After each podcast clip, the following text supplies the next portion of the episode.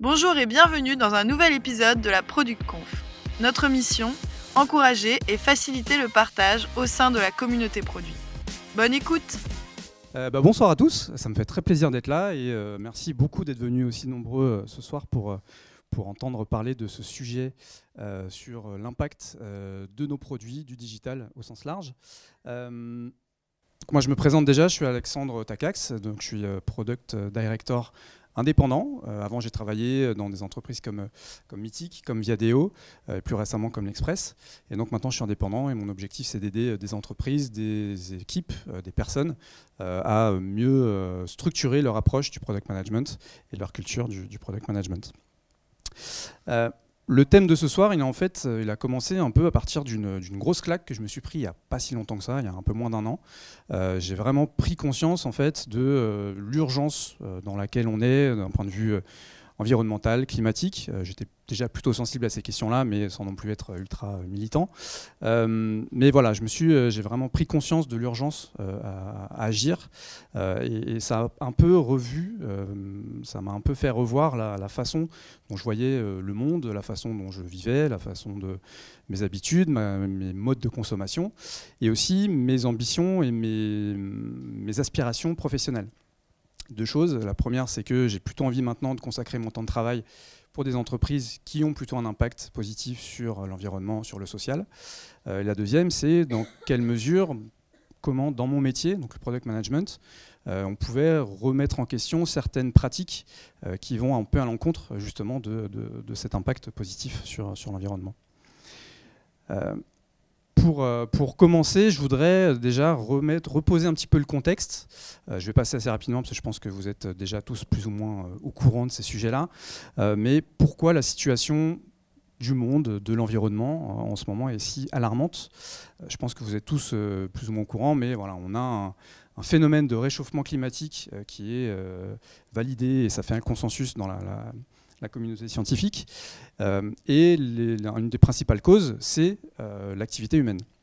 Là, j'aime beaucoup ce visuel euh, que je trouve du coup très clair et qui exprime très clairement ce qu'on vit.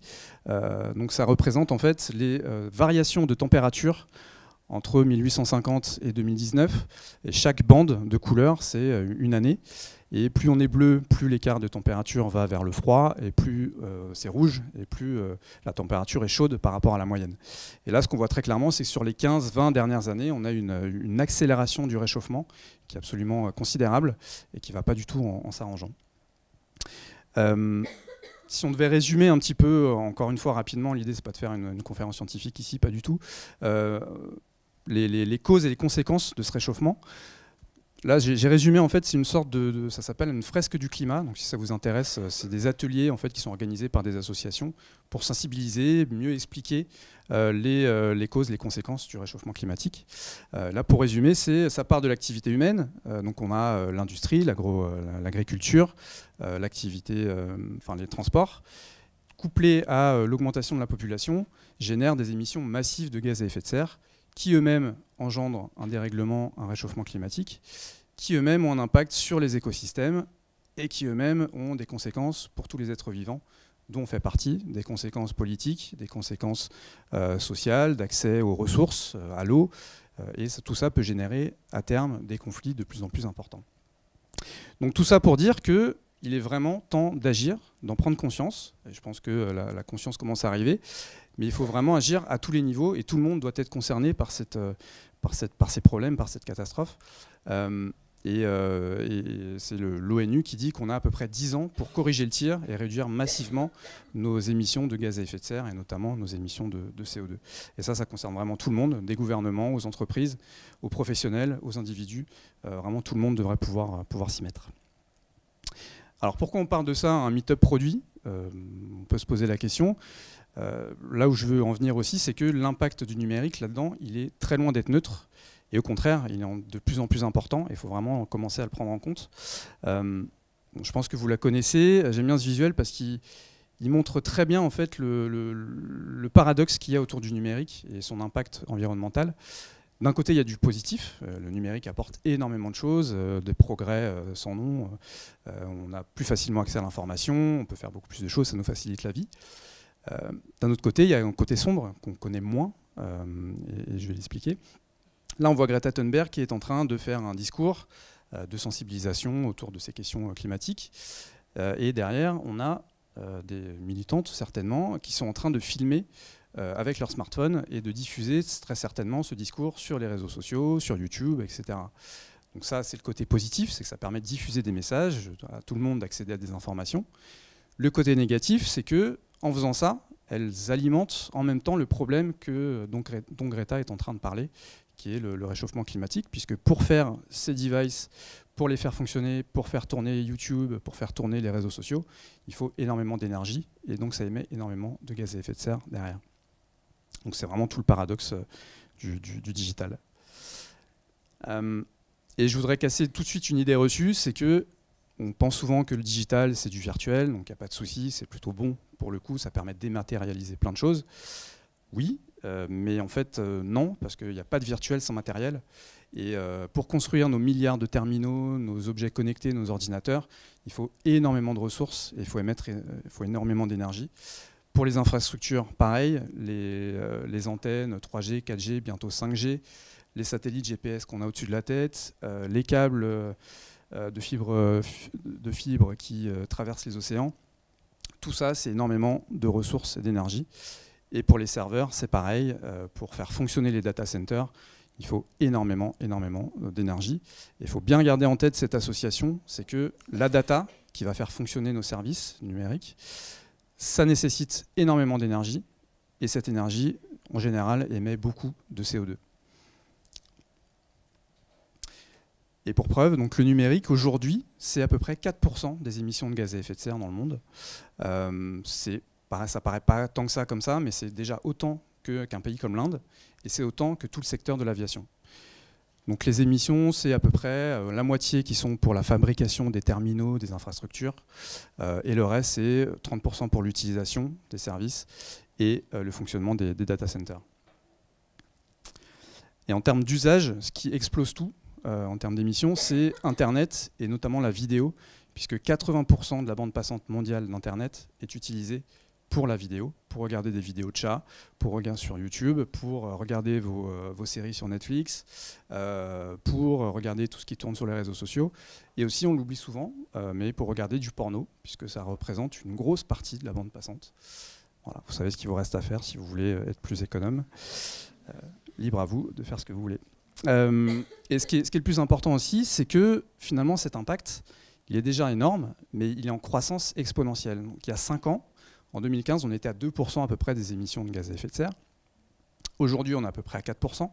Et il est prévu euh, qu'en 2025, on atteigne 8% des émissions, soit autant que le trafic automobile aujourd'hui. Donc c'est vraiment, encore une fois, un problème qui va devenir majeur dans les années et les décennies à venir.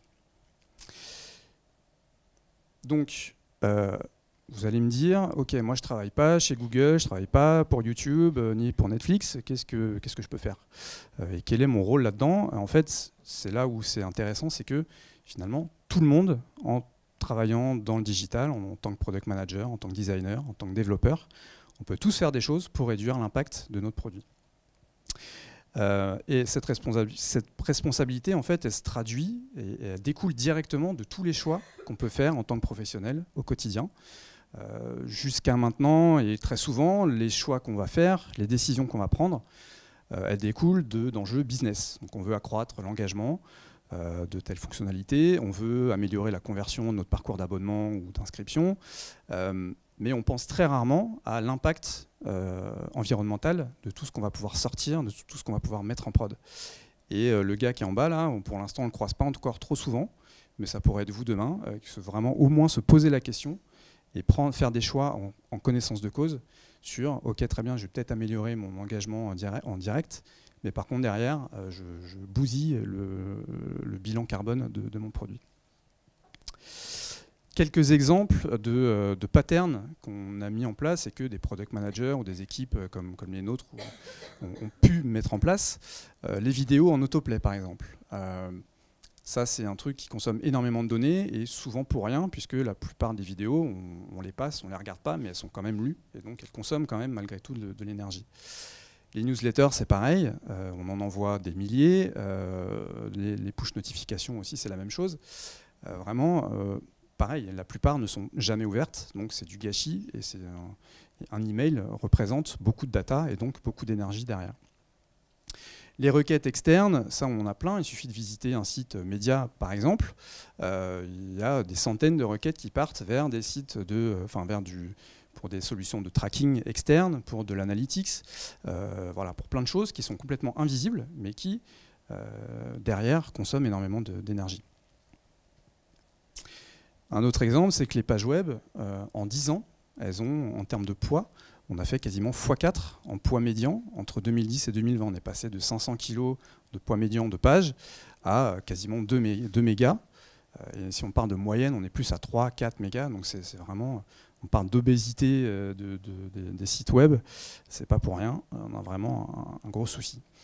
Les requêtes, j'en parlais, donc ça c'est un classement des performances des sites euh, médias français, et donc on voit qu'on passe de, euh, du monde qui, envoie une trentaine de, requêtes par page à des sites comme BFM TV qui envoient plus de 600 requêtes à chaque page consultée. il y en a des millions chaque jour.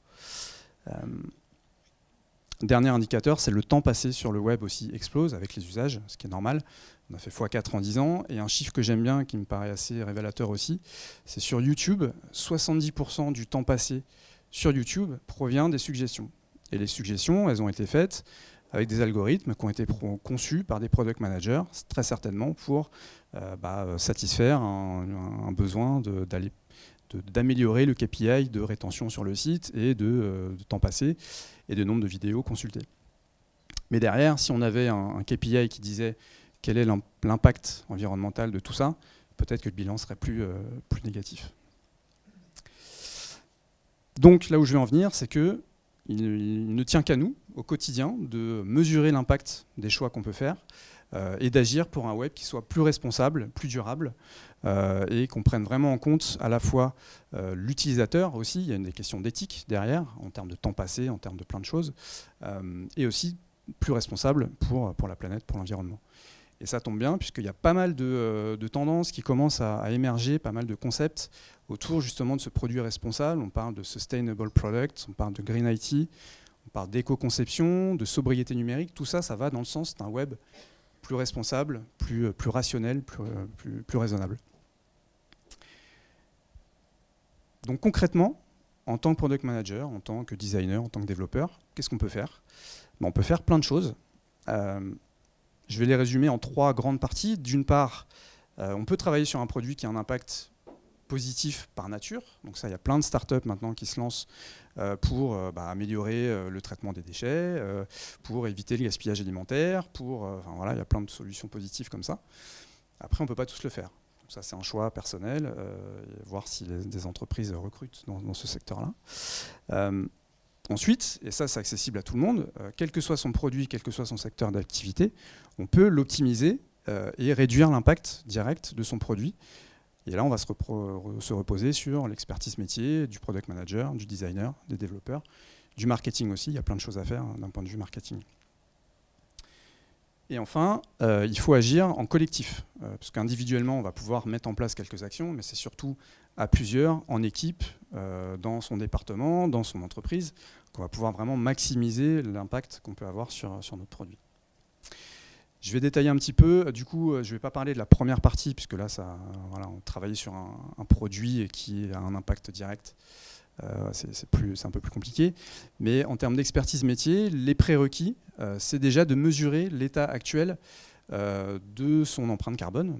donc il y a des outils qui permettent de faire ça. On a ecoindex.fr par exemple, ou websitecarbone.com qui permet d'avoir un score qui permet d'estimer un petit peu son empreinte carbone.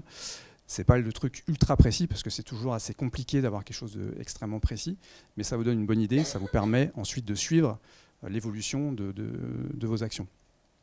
Ensuite, on peut définir l'impact carbone comme un principe design dès le début d'un nouveau projet, d'une nouvelle fonctionnalité, d'un nouveau produit, qui vous permettra de cadrer un petit peu et d'arbitrer certaines décisions en tenant en compte, en prenant compte de, cette, de ce principe. Et enfin, vous pouvez aussi vous contraindre en fixant un objectif, par exemple, de poids de page ou de poids d'application à ne pas dépasser et du coup s'y tenir tout au long du cycle de développement du produit. Et justement, en fait, c'est en agissant sur tout le cycle de développement, tout le cycle de vie, le cycle de développement de produits, euh, tout ce qu'on va pouvoir économiser comme kilo-octets à droite à gauche, comme requêtes, etc., ça va vraiment prendre tout son sens au moment de la mise en prod, au moment de l'utilisation, euh, où là, si vous multipliez quelques kilo-octets par des centaines euh, de milliers, des millions de pages vues d'utilisateurs, là, ça devient vraiment conséquent, et là, on se rend compte qu'on a un véritable impact.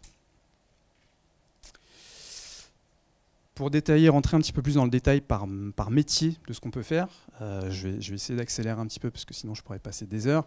Mais euh, ce qu'il faut retenir, c'est que euh, au product management, par exemple, bah, le, plus simple, c'est déjà de refaire moins et de se concentrer sur l'essentiel, ce qui est plutôt bien puisque ça, rejoint un petit peu un des fondements aussi du product management, qui est de s'assurer que ce sur quoi on va travailler a une réelle utilité, une réelle valeur pour l'utilisateur et pour son entreprise. Donc ça rejoint aussi euh, un, des, fondements qui est de savoir dire non. On ne peut pas tout faire, il faut faire vraiment l'essentiel. Et c'est aussi de se dire, de se poser la question, si on a sorti une fonctionnalité qui ne marche pas aussi bien que prévu ou qui ne marche plus comme avant, euh, est-ce qu'on la garde en prod et ou est-ce qu'on la supprime? Ce qui permet aussi de rester sur un produit simple, euh, éviter la complexité, et du coup ça réduit d'autant l'empreinte carbone. En termes de contenu, il faut vraiment aussi là, viser la pertinence. De manière générale, c'est aussi euh, essayer de penser en efficacité, en efficience, se concentrer sur ce qui a le plus de valeur, que ce soit d'un point de vue produit technique, euh, euh, design. vraiment, c'est faire le strict minimum, l'essentiel, mais qui, apporte le plus de valeur. une approche pour le contenu mobile first aussi permet d'avoir quelques filtres dès le début. après, c'est moins d'images, moins de vidéos, le moins d'autoplay possible etc., En termes de data, on peut faire pas mal de choses aussi, en moins. Euh, on a souvent la mauvaise habitude, quand on lance un nouveau produit, de vouloir tout traquer dans tous les sens, de mettre des événements partout. Mais euh, derrière, on se rend compte qu'on n'a le temps d'analyser que vraiment que certains. Et du coup, bah, tout ça, c'est des événements, des requêtes qui partent euh, en tâche de fond dont on ne se rend pas compte et qui consomment de l'énergie pour au final rien, puisqu'ils ne servent quasiment jamais. Pareil pour les services tiers, on en a déjà parlé un petit peu.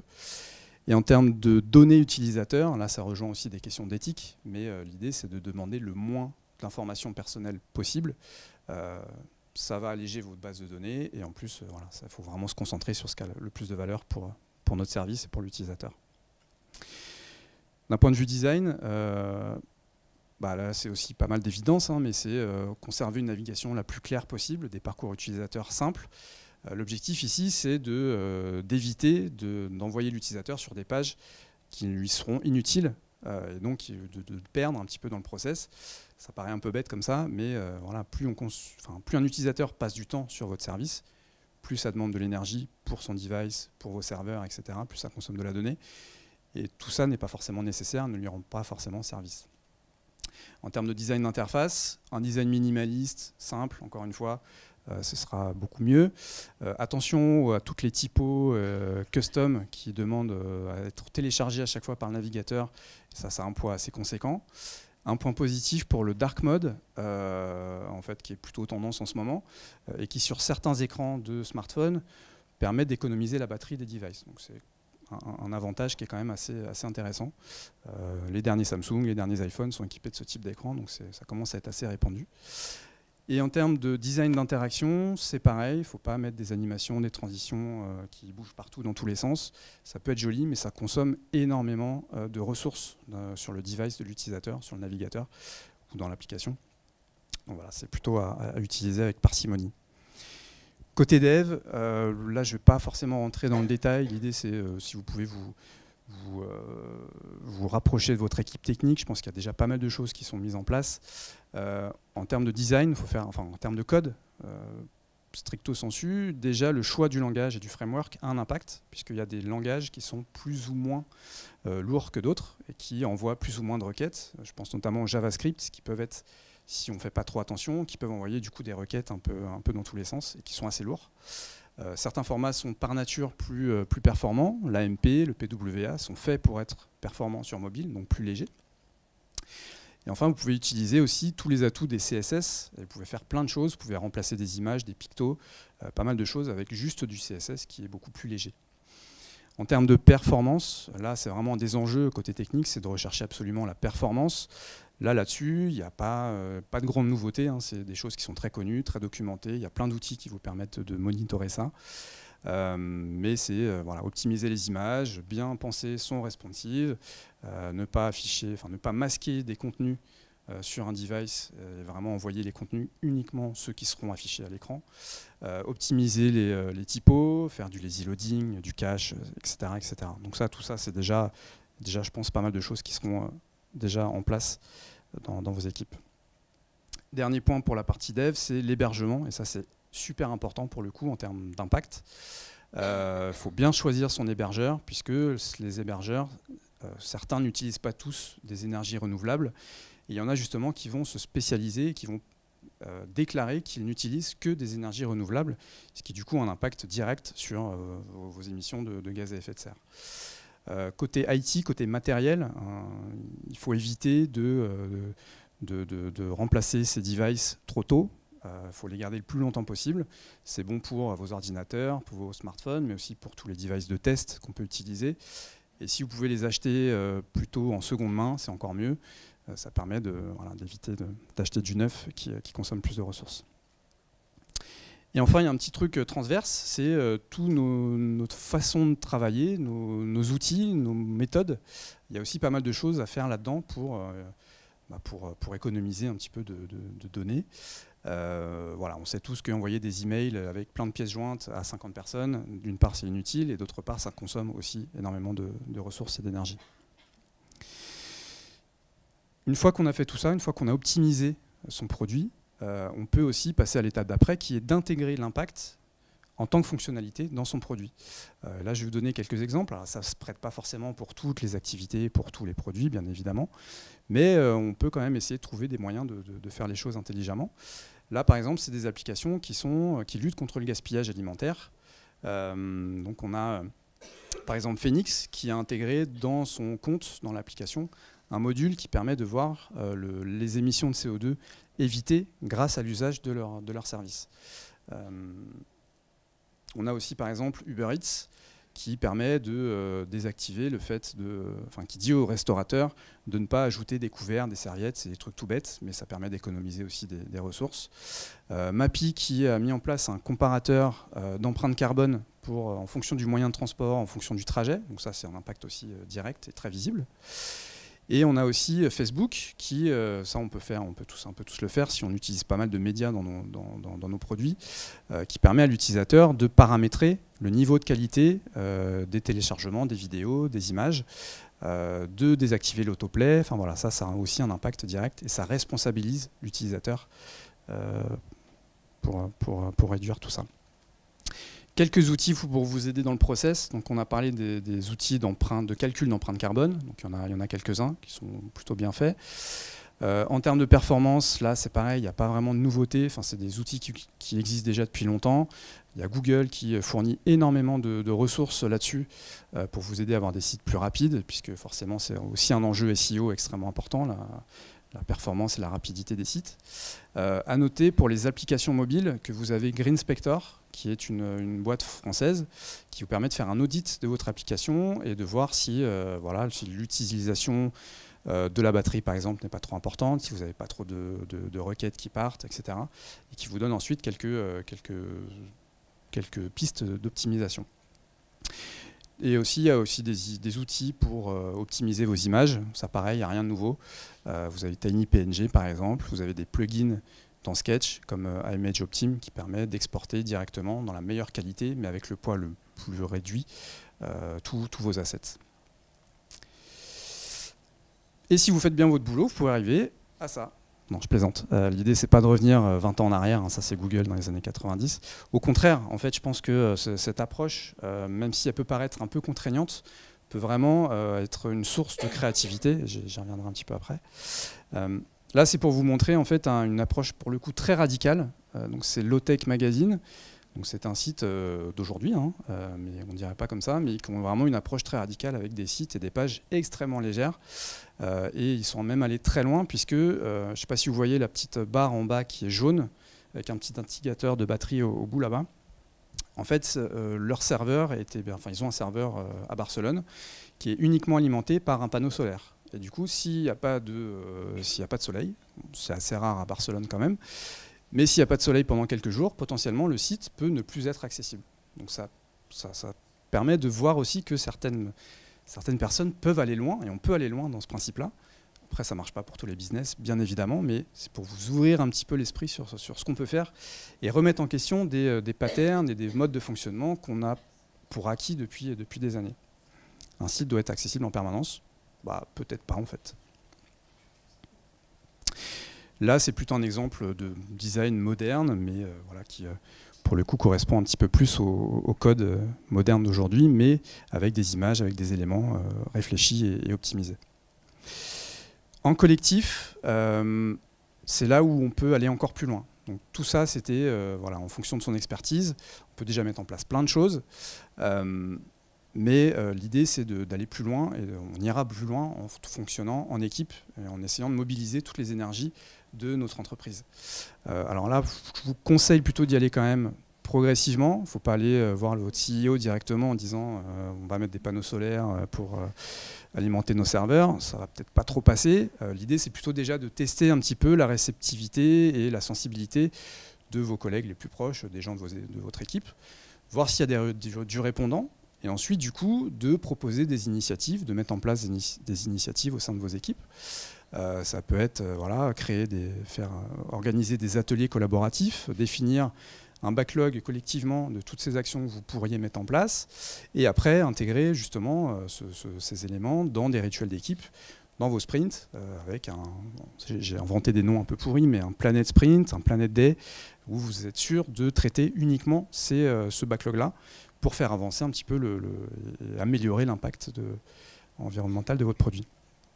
Et après, une fois que vous avez mis en place déjà certaines actions, vous pouvez les diffuser, élargir auprès d'autres équipes, auprès d'autres départements, pour encore une fois sensibiliser et, euh, mobiliser plus de monde. On peut mettre en place un channel Slack, par exemple, j'ai vu ça dans certaines entreprises, dédié aux sujets environnementaux, ouvert, tout le monde peut s'y inscrire, tout le monde peut partager des idées, etc. etc. Vous pouvez aussi euh, organiser des événements euh, de sensibilisation, des hackathons dédiés, une fresque du climat, il y, a plein de choses à mettre en place. Et ça peut même dépasser l'entreprise, euh, puisque maintenant il y a justement pas mal de collectifs, de communautés qui commencent à se monter autour de ces problématiques-là. Euh, j'en ai mis quelques-unes là. Il y a Green IT en France, qui est un des précurseurs, ça fait plus de 10 ans qu'ils font ça. Il y a beaucoup de ressources qui sont déjà disponibles. Euh, et après, il y en a un petit peu partout. Je vous invite à regarder tout ça. Alors, tout ça, c'est très bien. rien que le fait de vouloir mettre ça en place et de vouloir réduire son impact pour l'environnement, c'est déjà une très bonne raison. Maintenant, est-ce que ça peut être compatible avec des enjeux business? Est-ce que ça peut se justifier auprès de personnes ou d'entreprises qui ne sont peut-être un peu moins sensibles euh, à ces questions? La bonne réponse, c'est que oui, mais je vais quand même commencer par les, freins. Euh, alors déjà, il ne faut pas non plus euh, aller trop loin dans cette approche-là, ou en tout cas pas tout de suite, au risque de dégrader, ça paraît bête, mais au risque de dégrader l'expérience utilisateur et l'engagement. Il faut trouver vraiment le juste milieu euh, pour réduire son impact, mais en conservant bien évidemment quand même euh, bah, l'idée qu'il faut euh, répondre aux besoins de son entreprise et surtout de ses utilisateurs. Vous aurez aussi très certainement, si vous voulez mettre en place ces, actions, des freins humains en interne. Votre direction ne sera peut-être pas très chaude pour, pour investir du temps sur ces sujets-là par rapport à d'autres. vos collègues seront peut-être pas du tout réceptifs, auquel cas, bah là, si c'est vraiment quelque chose qui vous tient à cœur, c'est peut-être à vous de vous, euh, poser la question est-ce que cette entreprise est toujours faite pour moi ou pas? Ça, après, c'est un choix personnel. Et donc, la bonne nouvelle, c'est que euh, vouloir aller vers plus de sobriété numérique, c'est aussi bon pour votre business et c'est bon pour votre produit, pour vos utilisateurs. Euh, le premier, premier truc, c'est que plus de simplicité, des meilleures performances, une meilleure rapidité, ça va dans le sens de l'amélioration de l'expérience utilisateur du référencement SEO, d'une meilleure accessibilité sur tous les devices euh, et un peu partout dans le monde. Euh, quelles que soient les conditions de réseau, etc., vous aurez une meilleure euh, facilité d'accès à votre site. Le deuxième sujet, c'est que ça peut aussi donner du sens et de la motivation aux équipes, puisque finalement, c'est des problématiques qui sont de plus en plus répandues et les gens sont de plus en plus sensibles à ces questions-là. Pour preuve, il y a une étude récente qui dit que à peu près 55% des personnes, des salariés, placent le, niveau de conscience de leur entreprise sur les sujets environnementaux, sur les sujets sociaux, quasiment au premier critère de choix de l'entreprise dans laquelle ils voudraient travailler. Et ça monte même à 78% chez les millennials, les plus jeunes, qui sont encore plus mobilisés sur ces, questions. Donc vous pourrez aussi trouver peut-être des soutiens auprès de vos RH, euh, puisque ça permet d'améliorer, d'optimiser euh, la marque employeur et de potentiellement retenir des talents ou d'en attirer des nouveaux qui sont sensibles à ces questions-là. Ensuite, dans la même veine, euh, ça, permet, ça, peut permettre de valoriser votre marque. c'est aussi des attentes qui sont de plus en plus développées chez les utilisateurs, chez les consommateurs. Euh, tout le monde commence un petit peu à, enfin de plus en plus de personnes en tout cas commencent à changer leurs habitudes de consommation. Euh, c'est vrai pour l'alimentation, c'est vrai pour les transports, c'est vrai pour, euh, pour la mode. Il n'y a pas de raison que ça soit aussi, que ça soit pas le cas aussi pour le numérique. Et je pense que ça va être une tendance qui va arriver assez, prochainement. Du coup, en étant early adopter sur cette partie-là, vous aurez déjà un petit peu d'avance et vous pourrez vous permettre de valoriser ça et de mettre en avant ça dans, dans votre produit. Et enfin, dernier point, euh, même si effectivement c'est pas mal de contraintes, tout ça, euh, je pense que ça peut être aussi une source de créativité. Euh, je suis assez, suis persuadé que des nouvelles contraintes sont source de créativité, permettent de penser différemment, du coup de se différencier aussi de la plupart des sites qui commencent un peu tous à se ressembler, à utiliser un peu les mêmes patterns. donc là, on a quand même un enjeu qui je trouve, super excitant, c'est de pouvoir inventer potentiellement des nouveaux standards qui seront peut-être les nouvelles normes de demain. Ça, c'est quand même plutôt cool. Voilà. Euh, pour revenir, pour résumer un petit peu tout ça, euh, l'impact du digital est énorme, souvent méconnu et en croissance exponentielle. Donc il est vraiment urgent d'agir au quotidien en tant que professionnel du digital. Euh, on a tous justement la capacité d'agir au quotidien dans nos métiers, de façon individuelle et surtout de façon collective, c'est là qu'on aura le plus d'impact. Euh, pour commencer, le mieux, c'est déjà de mesurer l'empreinte environnementale de ces services, de ces produits, avec les sites que j'ai pu vous, donner. Vous pouvez considérer l'impact dès la conception d'un nouveau produit, d'un nouveau projet. Ça permettra de guider euh, et d'arbitrer sur euh, tout le process de développement. Et enfin, si c'est bon pour la planète, pour l'environnement, ça sera bon pour vos utilisateurs, puisqu'ils vont gagner aussi en rapidité, en, accessibilité. Donc, ce sera bon pour votre business. Donc, en gros, on a toutes les raisons pour aller dans ce sens-là.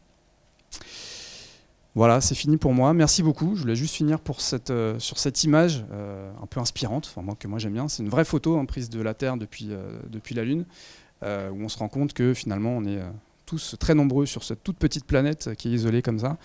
Et donc c'est à, nous tous de, tout mettre en œuvre pour la protéger. Voilà, merci beaucoup.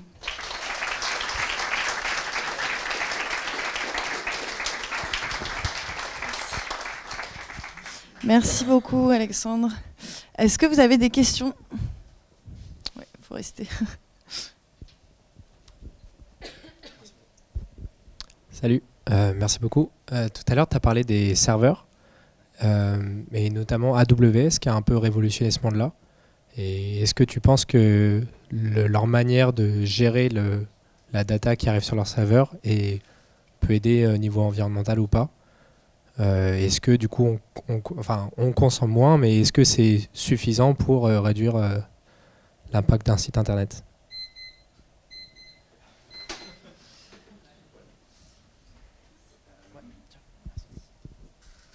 Alors oui, le, cloud, c'est plutôt vertueux dans le sens où ça permet d'optimiser les ressources, d'optimiser les, capacités de ces serveurs en fonction de la charge. Donc on ne va pas avoir des serveurs en fixe tout le temps, ça va s'adapter en fonction de son, trafic. Euh, après, tous les hébergeurs, tous les clouds ne se valent pas. Et typiquement, AWS, ils sont un petit peu en retard sur l'utilisation des énergies renouvelables.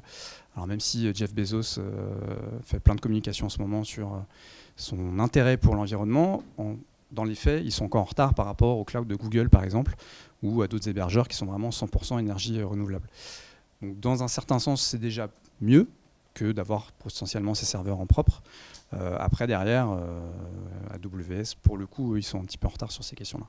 Après, voilà, en termes de fonctionnement purement technique, etc., je ne pourrais pas rentrer un peu plus dans les détails, parce que c'est assez complexe, euh, mais, mais voilà ce que je peux te dire.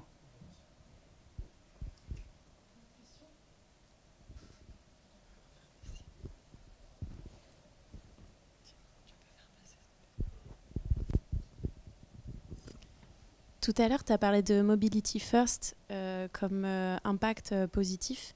tu peux nous en dire un peu plus là-dessus? Pourquoi Mobile First, ça permet d'avoir un meilleur impact?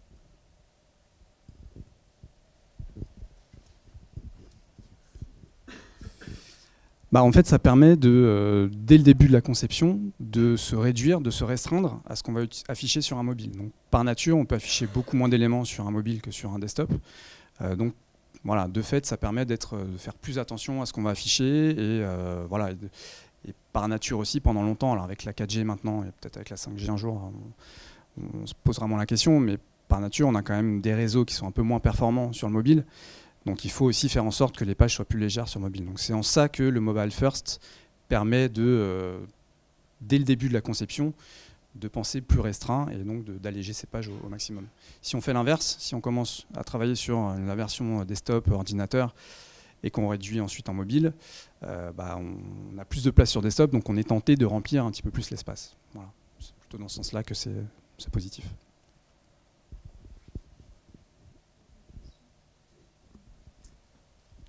Plus de questions? Eh ben, Merci beaucoup, Alexandre.